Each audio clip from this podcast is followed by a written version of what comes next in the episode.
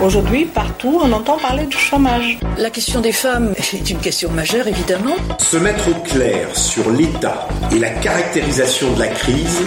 Y a-t-il euh, qu'une vision de l'économie? La connaissance des lois tendancielles du capitalisme. Qu'est-ce que ça veut dire? De faire de l'éducation populaire féministe, c'est important. Le réseau éducation populaire s'inscrit dans cette volonté. Nous essayons de donner à chacun et à chacune des outils, des moyens de réfléchir, de penser pour pouvoir agir.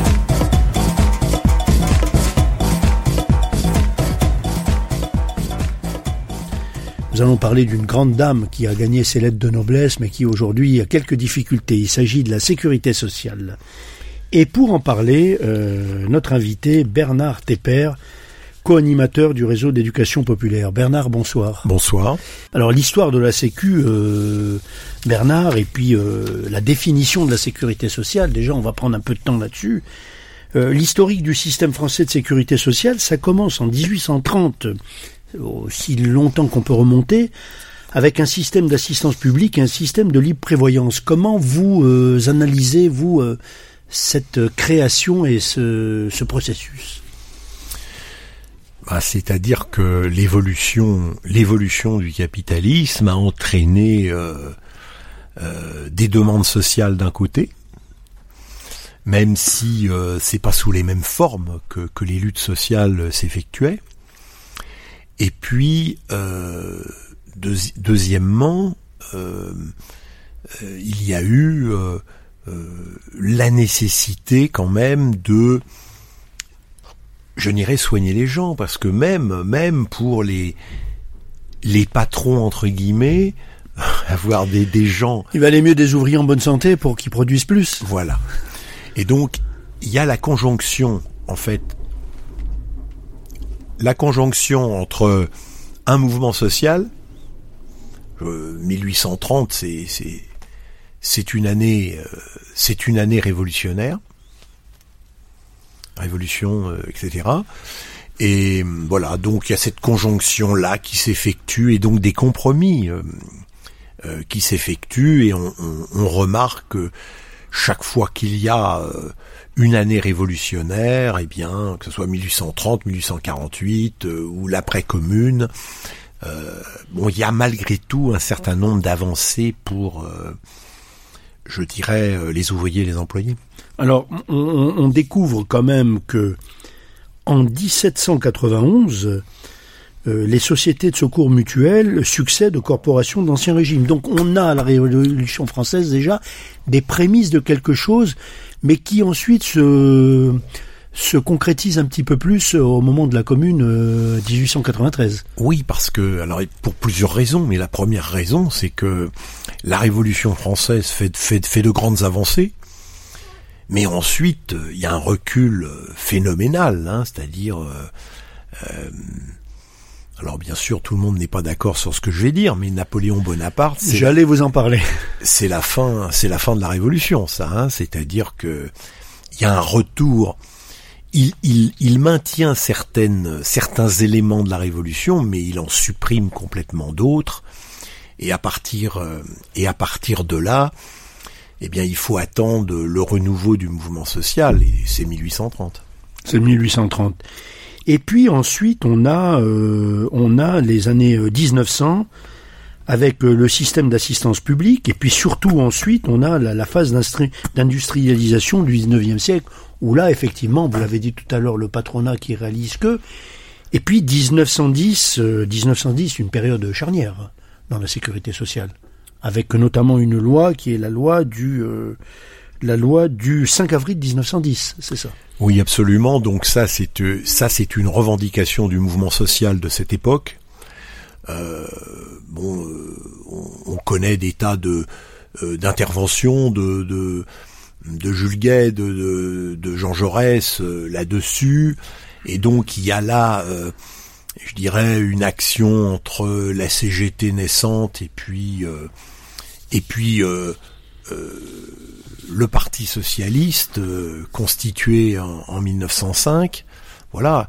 Et à partir de là, bon, il y a tout le projet de Jaurès, la laïcité en la laïcité en, en 1905, euh, le le chômage, enfin disons le, le, dimanche chômé en 1906, euh, les retraites ouvrières et paysannes en 1910, et puis début juillet 1914, euh, l'impôt sur le revenu.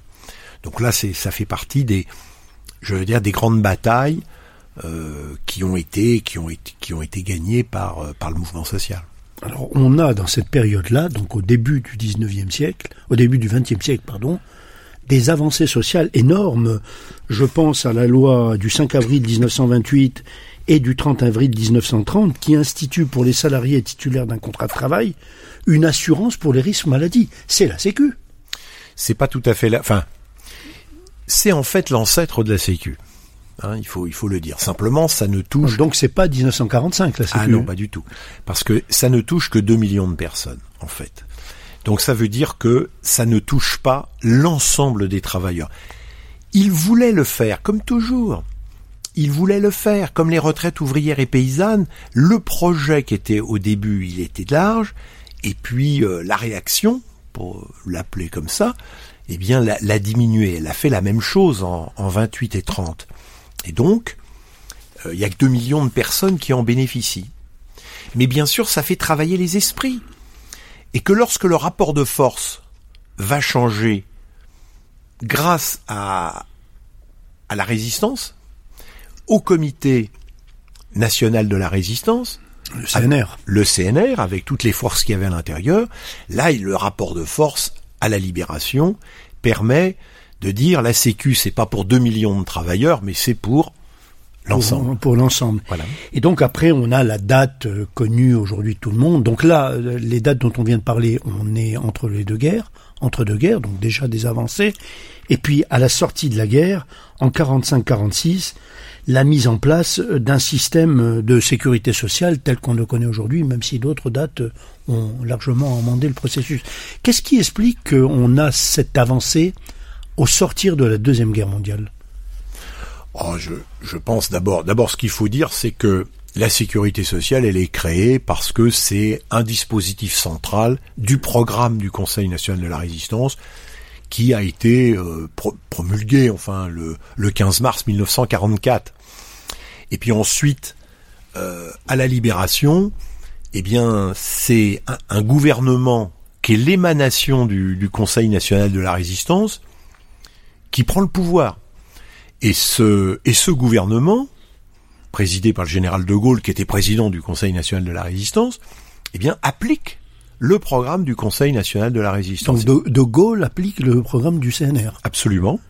Pas pas longtemps, mais pendant quelques mois, oui. Oui, c'était ma question, pas très longtemps. Non, parce que quand il revient au pouvoir en 1958, il, euh, il, il rentre dans un processus, euh, je dirais, de, de casse de ce qu'a fait le programme du Conseil national de la résistance. Ça montre bien que il n'était pas forcément très, comment dirais-je, très d'accord, malgré le fait qu'il a qu'il a respecté. Euh, il n'adhérait pas complètement à la solidarité, euh, la so absolument, solidarité absolument. entre toutes non, les. On peut, on peut, le dire, c'est comme c'est ce qui est dit dans le film La Sociale de Gilles Perret, c'est-à-dire excellent film. C'est la force, c'est la force du mouvement social et politique, euh, principalement de la CGT. Euh, qui était le, syndicat majoritaire euh, et puis bien sûr du Parti communiste sur le plan euh, politique. Et pourtant, on a quand même, sous le général de Gaulle, on a des lois quand même 61, la création d'un régime d'assurance maladie obligatoire agricole, 12 juillet 66, régime autonome d'assurance maladie maternité pour les non-salariés, 66 encore 22 décembre, régime complémentaire obligatoire des exploitants. Voilà, j'arrête là parce que après il euh, y a oui. plus de Gaulle. Après c'est 72, mais c'est d'autres. Non, non, mais c'est intéressant ce que vous dites, c'est-à-dire qu'effectivement il y a eu des petites améliorations qui ont été faites jusqu'en 66. Mais l'année qui suit 66, c'est 67. Et là, on, on commence à tout casser. C'est-à-dire que les ordonnances du général de Gaulle, qu'on appelle ordonnance Jeannenet, euh, détruisent un certain nombre de choses installées par, euh, par le programme du Conseil national de la résistance. Par exemple, entre 1945 et 1967, la sécurité sociale n'était bien sûr pas gérée par le privé, mais elle n'était pas, pas gérée par l'État. Elle était gérée par les représentants élus des assurés sociaux, sur liste syndicale. C'est toujours le cas. Mais non, ce n'est plus le cas depuis 1967. Pendant 22 ans, ça a été comme ça, une sorte d'autogestion généralisée, si, je peux me permettre l'expression. Et donc, qu'est-ce que fait, euh, De Gaulle en, en 1967 Eh bien, il dit, bah, euh, c'est comme Capri, c'est fini. Et maintenant, on fait euh, le paritarisme. C'est-à-dire qu'on dit, au lieu que les salariés avaient 75% dans tous les conseils d'administration de la Sécu, eh bien, on dit, la fête est finie. Maintenant, le patronat c'est 50% et les salariés c'est 50%. Et donc, le patronat n'a plus qu'à s'allier avec un syndicat complaisant pour être majoritaire, même si le syndicat est minoritaire. On retrouve euh, des réalités qui ne datent pas de très longtemps. Ça. Oui, bien sûr, mais ça démarre à ce moment-là. Ça démarre à ce moment-là. C'est-à-dire le patronat, pour aller vite, le patronat et force ouvrière dirige la Sécu à partir de 67. Puis après, force ouvrière est remplacée par la CFDT. Bon, ça c'est une réalité euh, qu'on connaît. Mais là, euh, c'est un changement total, c'est-à-dire que c'est plus les assurés sociaux qui dirigent la sécurité sociale, c'était l'une des trois conditions révolutionnaires euh, de la Sécu à la libération. Eh bien ça, ça n'existe plus depuis 1967, et puis il y a le paritarisme. Et puis, il y, a y a, y a, y a deux autres euh, choses qui se passent en 67. C'est premièrement, au lieu d'avoir la sécurité sociale unifiée, eh bien, on sépare les risques. Donc, on crée l'assurance maladie d'un côté, les retraites, la branche famille séparée, enfin, tout ça est séparé. Et quatrième élément, et troisième élément, pardon, euh, on diminue les pouvoirs du, du conseil d'administration et on augmente les pouvoirs du directeur. Le directeur qui est nommé par l'État, s'il a peu de pouvoir, c'est que le pouvoir est au conseil d'administration euh, des élus euh, assurés sociaux. Si on baisse le pouvoir des, des élus et on augmente le pouvoir du directeur qui lui est nommé par l'État, on rentre dans un processus d'étatisation de la sécurité sociale. Donc 1967, début de l'étatisation de la sécurité sociale qui n'était pas étatisée pendant 22 ans. Juppé, qui arrive en 1995, il euh, continue le processus, euh, euh, je dirais, d'étatisation de la sécurité sociale, et ça va jusqu'à la loi dite Bachelot de 2009, qui termine le travail. Ça veut donc dire que De Gaulle, Juppé, Sarkozy, ces trois personnages ont étatisé la sécurité sociale qui appartenait aux travailleurs. Et pourquoi l'ont-ils fait? C'est parce qu'on ne peut pas privatiser ce qui appartient au peuple, mais on peut privatiser ce qui appartient à l'État. Et d'ailleurs, une partie de la gauche euh, a fait une grande erreur en pensant que ce qui était étatisé était forcément propriété du peuple. C'est une erreur. Oui, c'est comme euh, les, les étatisations de certaines entreprises qui n'ont jamais en fait appartenu euh, voilà, Voilà, absolument. entreprises publiques. Et donc, bien évidemment, euh, le système de la sécurité sociale de, disons, de 44-46, enfin plutôt 45-46, c'est, un système qui mêle, euh, en fait, la gestion ouvrière avec les principes républicains qui veulent que ceux qui dirigent sont ceux qui sont élus pour diriger. Voilà. Mais élus euh, avec un mandat euh, bien bien déterminé. Voilà. Tandis qu'aujourd'hui, par exemple, voilà, vous élisez un président, Monsieur Macron, il a aucun mandat sur la sécurité sociale, donc une fois qu'il est élu, il fait ce qu'il veut. Voilà. Et donc, euh, tandis que là, il y avait des élections. Le système de la libération, c'est que le budget de l'État, il est géré par les, députés, qui sont élus pour gérer le budget de l'État. Et le budget de la sécurité sociale était, était géré par ceux qui étaient élus dans des élections à la sécurité sociale. Donc avec les représentants euh, des travailleurs, enfin des salariés, en tout Ah, mais cas, bien sûr. des cotisants, on va dire. Bien sûr. Donc pendant 22 ans, pour que les choses soient claires et pour qu'on comprenne bien, bah, c'était un militant de la CGT, c'était un militant de la CGT qui dirigeait euh, la plupart des caisses, puisque au début, il y avait que deux syndicats, la CGT et la CFTC. La, la- la- CFTC, la centrale chrétienne, était minoritaire, la CGT était majoritaire. Euh, Tous les autres syndicats n'existaient pas. Voilà. Donc en fait, 1967, c'est le début de la casse euh, de la sécurité sociale. Alors, ce qui est amusant, ce qui est intéressant, c'est que alors qu'on est dans un processus de casse, ça ne suffit pas, puisqu'on s'aperçoit qu'ensuite d'autres ordonnances ont été prises de façon à accélérer le, processus de casse. Et on, y reviendra tout à l'heure, mais les différentes lois qui ont été promulguées par les différents gouvernements sont revenues avec des allers-retours sur euh, les acquis, mais toujours avec l'idée, et ça c'est, je dirais, la parole ouvrière euh, de bon sens qui le dit, à chaque fois, c'est euh, voilà, moins de protection, moins de remboursement, euh, y compris avec une logique gestionnaire qui est de combler un déficit.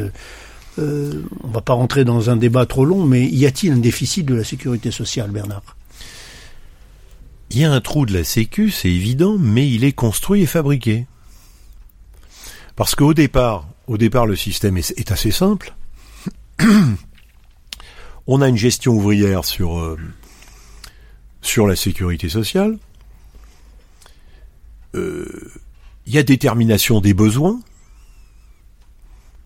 Et puis, on met le taux de prélèvement des cotisations en fonction je dirais, des, des besoins. Équilibre dépenses-recettes. Absolument.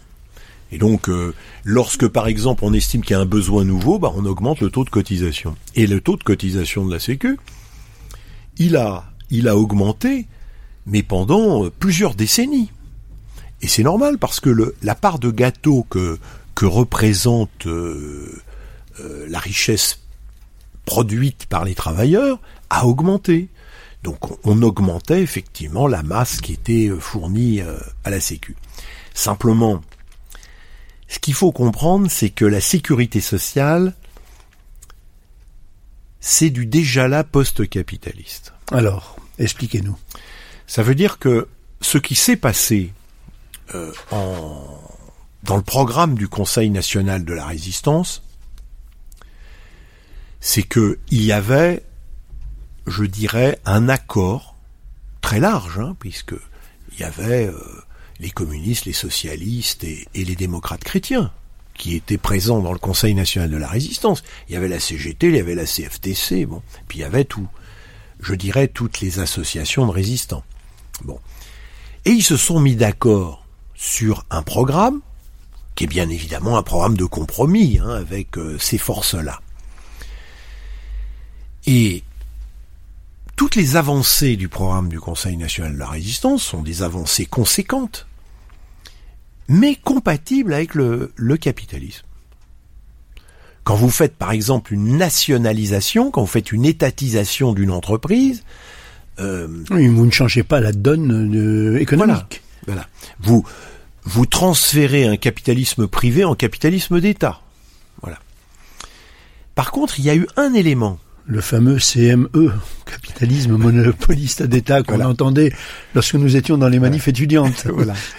Alors, là, ce qui s'est passé, c'est que la sécurité sociale, c'est une sorte de système socialiste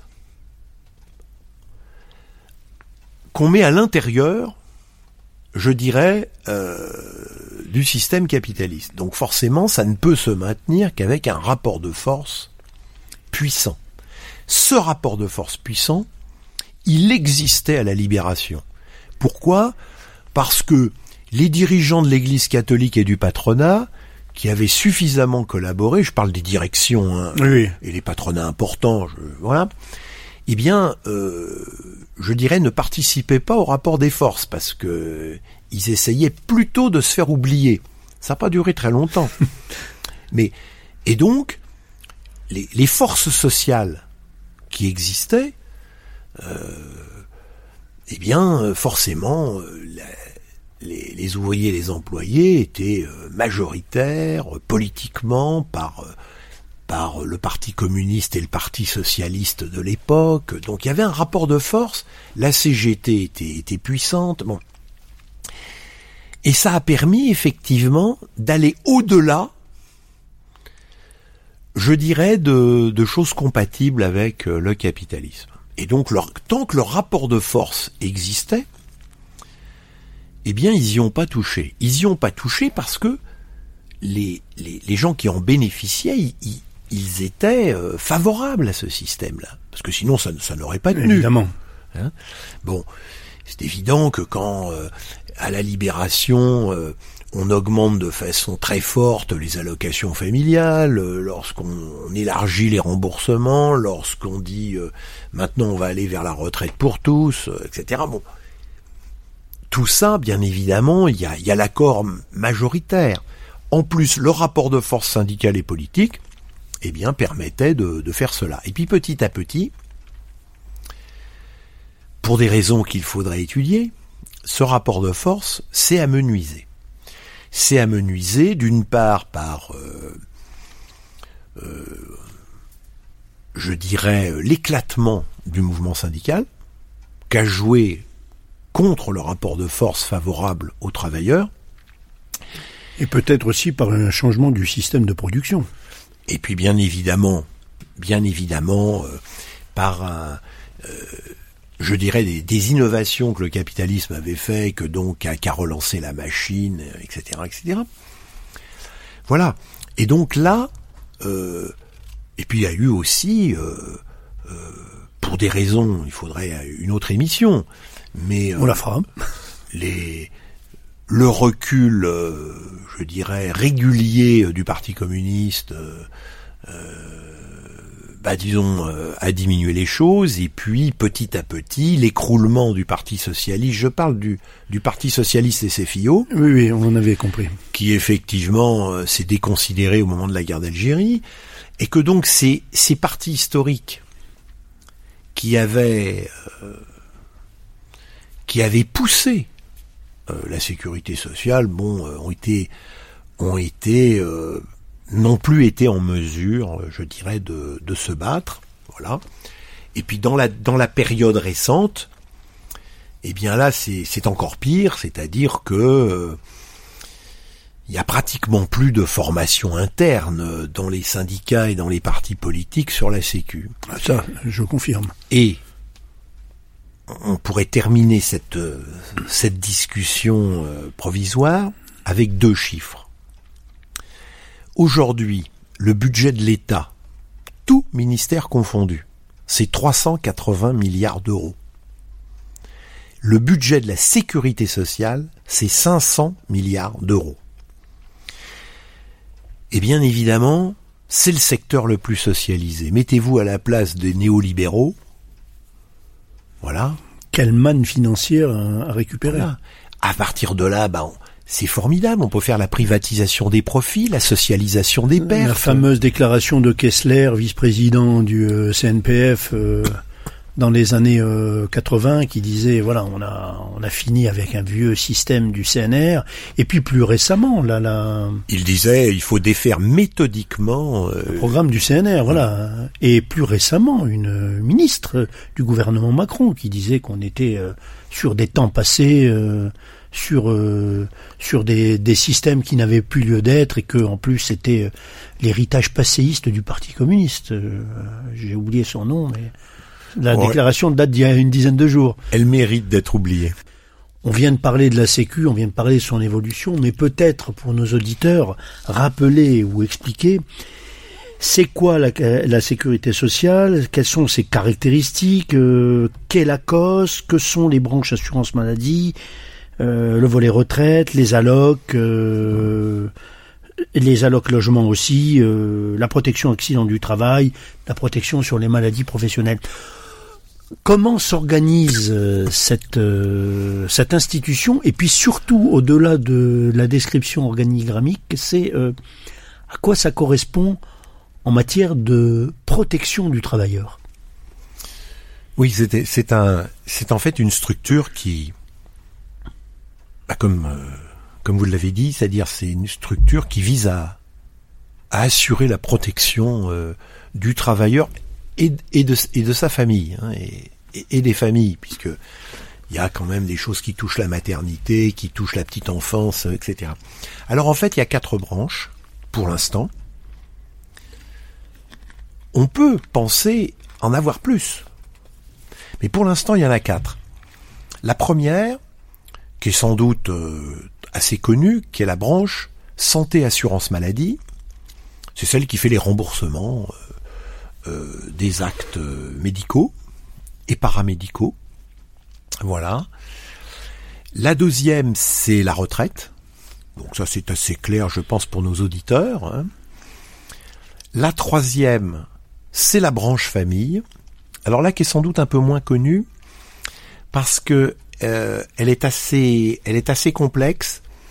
Il y a dedans des allocations qui touchent la famille. Les allocations familiales sont, sont très connues, mais il y a d'autres allocations qui sont versées aux familles.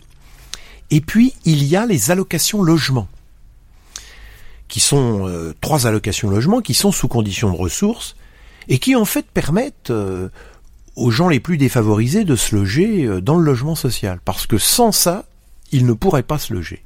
Parce qu'il ne suffit pas d'avoir des offices HLM.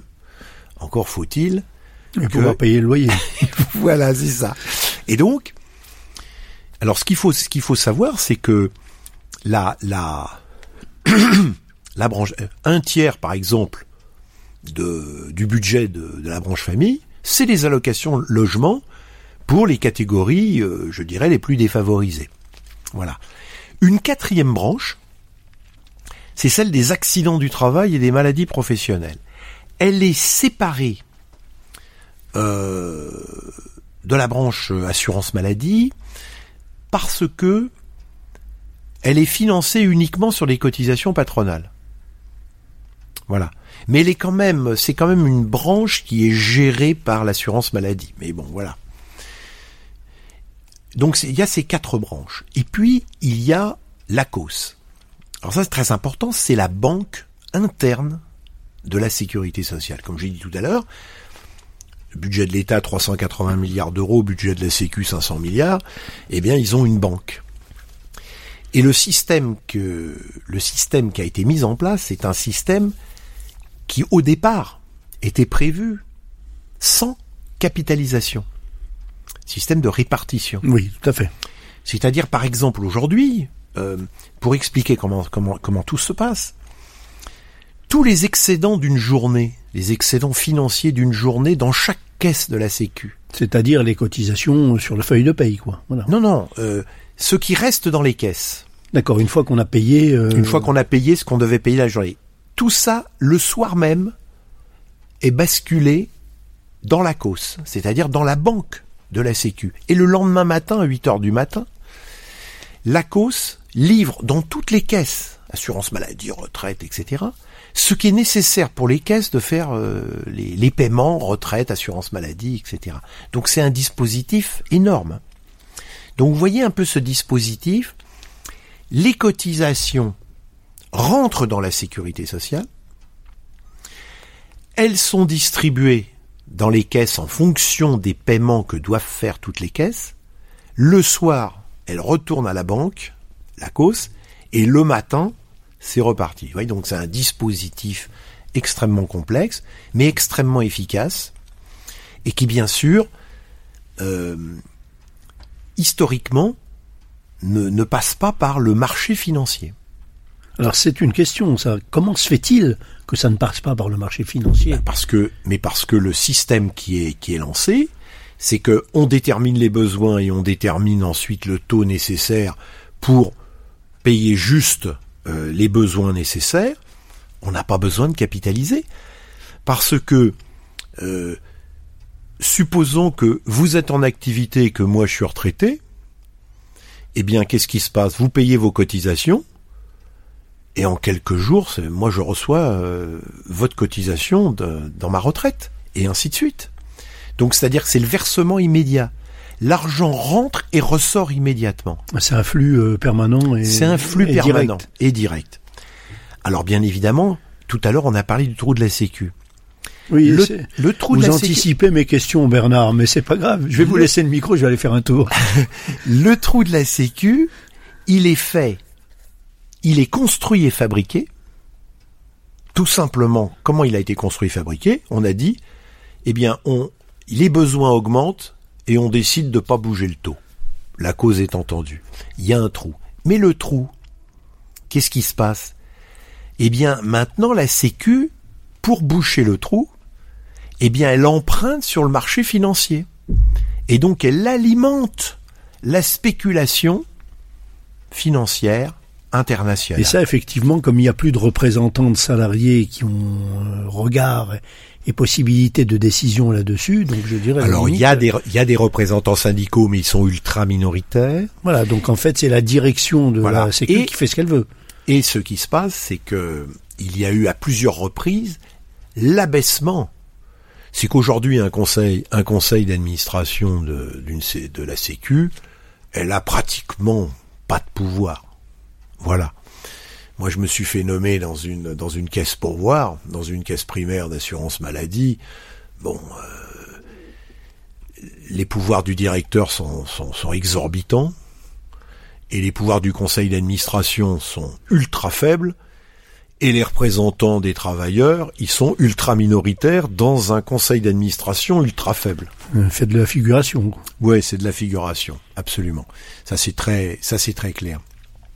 Et donc ce système, ce système, comme comme le dit une une future cadre de direction dans le film La Sociale, si s'il y a euh, un nouveau rapport de force, une nouvelle volonté politique, nous on est capable de de remettre euh, la machine en marche. Sauf que il faut absolument que il y ait un modèle politique qui soit en phase avec le développement d'une sécurité sociale au service des travailleurs. On aborde la dernière partie de cette émission. Alors Bernard, vous reviendrez d'abord pour reparler un petit peu du rôle de certains partis, organismes et de certains personnages dans cette lutte euh, pour euh, défendre les acquis euh, du monde du travail. Voilà, une émission comme celle-ci ne suffit pas, et puis une autre aussi sur la laïcité, donc vous reviendrez Bernard. Mais finissons avec une question maintenant sur laquelle nous avons vraiment besoin de votre avis. euh, que faire donc compte tenu de l'historique, compte tenu des avancées et des reculs, compte tenu des attaques dont vous avez si bien parlé, que faire aujourd'hui? Que pouvons-nous faire? Que peuvent faire euh, des syndicats, des partis, des citoyens, des, euh, des éducateurs populaires pour redonner à cette sécurité sociale un caractère émancipateur qui était l'origine de sa création. Ben, Lorsqu'on regarde euh, les conditions de, de l'installation en fait de la sécurité sociale par les ordonnances du 4 et du 19 octobre 45 et les trois grandes lois d'Ambroise Croizat euh, en 1946, Ministre communiste, euh, ministre CGT, CGT. secrétaire général euh, de la Fédération de la métallurgie CGT, ministre communiste et ayant travaillé sur euh, la sécurité sociale euh, depuis longtemps et notamment en 1943 lorsque il est libéré euh, de sa geôle et euh, il fait immédiatement des, des projets en fait de sécurité sociale en 1943 à Alger.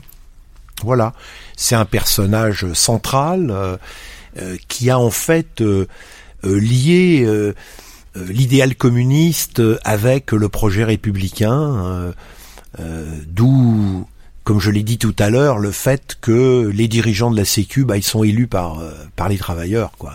Est-ce que c'est pas ça qu'il faudrait faire maintenant Relier l'idéal communiste, le Bah, projet communiste, pardon, à l'idéal républicain, alors que si on a toujours un idéal républicain, on manque un peu de lisibilité aujourd'hui sur le projet communiste. Oui, bien sûr. Et puis, si vous voulez, la République, maintenant, c'est un mot très galvaudé. Vous voyez, depuis la République islamique d'Iran en 1979. Et puis celle qui essaye de marcher Et puis euh, la cinquième République, elle est aussi républicaine, euh, voilà, que que moi je suis évêque. Hein, donc euh, voilà, c'est c'est non mais la cinquième République aujourd'hui, elle n'est plus républicaine au sens des, des principes républicains. On pourrait donner des tas d'exemples. Voilà. Donc moi, ce que je crois, c'est que la Sécu se crée parce qu'il y a un rapport de force et parce que il y a un, nouveau modèle politique euh, qui, qui s'établit. Si aujourd'hui, après euh, plusieurs décennies de recul, euh, on décide de, de mener, de mon point de vue, la bataille pour la transformation sociale et politique, elle ne peut se faire qu'en intégrant, je dirais, la refondation de la sécurité sociale. Parce que la sécurité sociale, c'est du déjà là post-capitaliste. Bon. Et donc, euh, là, il n'y a pas à, changer les choses. Hein. Il y, a, à lui donner une direction et puis mettre des dirigeants qui appliquent la nouvelle direction. Hein. Donc, de ce point de vue-là, euh, il faut lier. Je vais reprendre les, termes de Jaurès, c'est-à-dire qu'il faut lier euh, une république sociale authentique avec un, mouvement populaire qui, soutient ce, ce modèle. Il ne peut plus y avoir aujourd'hui, euh, vu l'importance de la Sécu, euh, d'amélioration de la sécurité sociale au sein euh, du capitalisme. Voilà. Alors ça ne veut pas dire qu'il faut pas se battre sur tous les petits points, résister et quelquefois faire quand même des petites avancées. Il y a même eu des avancées récentes, mais, mais microscopiques. Mais si on veut vraiment refonder, il faut travailler à une nouvelle forme de république sociale d'une certaine façon. Voilà. Mais euh, Jean-Luc Mélenchon euh, en a fait la proposition lors euh, des précédentes élections. Est-ce que ça passe d'abord par ça?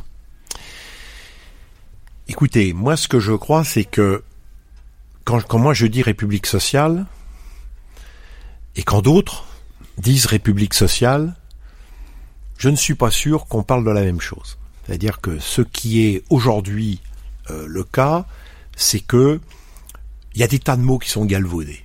La laïcité, la démocratie, la solidarité, on confond la solidarité et la charité, on confond la démocratie avec le vote, euh, euh, on confond la, la République avec le vote. Enfin, la République sociale, c'est bon.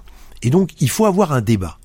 Moi, je crois que c'est, je boucle avec l'éducation populaire je pense qu'il faut replacer la démocratie au cœur du nouveau système. Et cette démocratie, elle permet d'articuler euh, la protection des travailleurs au niveau de la sécurité sociale avec l'instauration d'un nouveau système politique. Mais il suffit pas de dire le mot. Hein. il faut après donner du contenu. Mais pour lui donner du contenu, moi j'ai écrit deux livres là-dessus, donc j'ai un certain nombre d'idées. Mais c'est pas les idées d'une personne ou de 15 ou de 30. Il faut qu'il y ait un débat populaire là-dessus. Alors comment faire pour instaurer ce débat populaire euh, qui apparaît peut-être un petit peu en, contradiction avec aujourd'hui euh, un perpétuel calendrier électoral qui mobilise les énergies et les institutions et les organisations? Vous avez, vous avez raison qu'il y a une multiplication des élections, mais moi je pense que la multiplication des élections, elle est voulue par les néolibéraux pour justement euh, qu'ils puissent pas faire autre chose. Hein, C'est-à-dire que ce qu'on appelle le millefeuille, avec euh, une multiplication d'élections, euh, euh, à différents parce qu'aujourd'hui vous voyez la commune les intercommunalités le département la région la France l'Europe enfin etc bon moi ce que bon mais sans rentrer sans rentrer dans dans, ce dans ce détail vous voyez aujourd'hui on est dans une période où il n'y a pas d'élection cette année ça veut pas dire que les organisations euh, ont lancé euh, des centaines d'initiatives. Ils ont essayé, la CGT, on est à sa troisième manif, mais apparemment ça s'essouffle. Oui, alors euh, moi ce que je pense, c'est qu'il faut articuler les luttes sociales, donc en fait les luttes syndicales, avec le travail d'éducation populaire. Prenons le cas des, des manifestations récentes, donc sur la loi travail euh, XXL, comme dirait Martinez, secrétaire général de la CGT. Eh bien, je pense que nous n'avons pas euh, suffisamment de réunions publiques pour dire ce qu'il y a à l'intérieur de la loi travail XXL. On a essayé, mais effectivement, c'est Bon. insuffisant.